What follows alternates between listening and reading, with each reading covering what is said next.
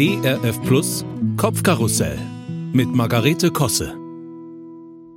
Ein Kalender ist eine Übersicht über die Tage, Wochen und Monate eines Jahres. Eine veraltete Bezeichnung ist Jahrweiser. Jahrweiser klingt ganz hübsch, finde ich.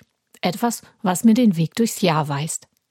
Viele Jahre hing bei uns der große Familienkalender von den Peanuts innen an der Küchentür.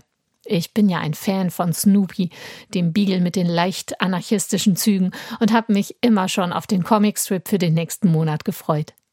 Sinn und Zweck eines Familienkalenders ist ja, dass alle ihre Termine dort eintragen, so dass man immer eine gute Übersicht hat, wer wann wo was hat. Die Praxis sah aber so aus, dass immer nur ich da was reinschrieb. Die anderen Spalten blieben großenteils leer. Außer ich fragte nach und trug es dann bei den jeweiligen Familienmitgliedern ein. Also nicht so ganz im Sinne des Erfinders. Trotzdem ein echt schöner Kalender. Mittlerweile ist alles anders. Die Söhne sind erwachsen und zum Teil aus dem Haus, die ganzen Spalten überflüssig. Der Kalender für Paare oder Einzelne, den ich im Laden sah, frustrierte mich in seiner schmalen Form und außerdem, der Gatte trägt da ja immer noch nichts ein. Also wozu? Einige Freunde hatten uns ja geraten, einfach den Kalender im Smartphone zu benutzen. Das kann man auch so konfigurieren, dass man dann Zugriff auf die Termine der anderen hat. Und das wäre so praktisch und übersichtlich. Ich mochte den Gedanken nicht. Die anderen zum Glück auch nicht. Zum einen guckt man ja dann noch mehr aufs Handy. Ja, und wenn was aus Versehen gelöscht wird? Nee, sagten die Freunde, ist ja alles in der Cloud gespeichert. Also in irgendeiner virtuellen Wolke? Ob das dann auch sicher ist, nachher kann da jeder mitlesen, was wir dann wann wie machen. Steht nicht schon im Hebräerbrief, darum auch wir, weil wir eine solche Wolke von Zeugen um uns haben? Naja, außerdem bin ich nach wie vor eher haptisch veranlagt. Ich muss da auch mal was reinkritzeln können, nicht nur auf Zeichen oder Emojis klicken. Ich hatte mir also zu Weihnachten einen dicken Terminplaner in leuchtendem Orange-Gelb gewünscht. Jetzt bin ich dabei, ein paar Sachen dort einzutragen.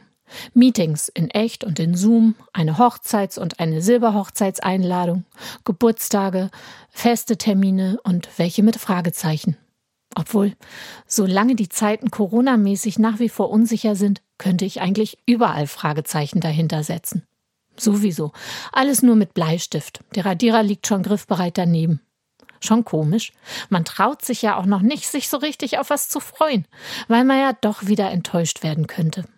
Tja, mein lieber Jahrweiser, so richtig kannst du mir auch nicht sagen, wie mein Weg durch dieses Jahr verlaufen wird.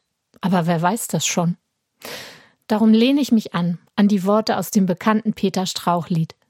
Meine Zeit steht in deinen Händen. Nun kann ich ruhig sein, ruhig sein in dir. Du gibst Geborgenheit, du kannst alles wenden. Gib mir ein festes Herz, mach es fest in dir.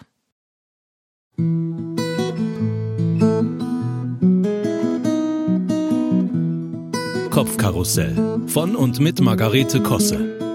Auch in der Audiothek oder als Podcast auf erfplus.de. ERF Plus. Gutes im Radio.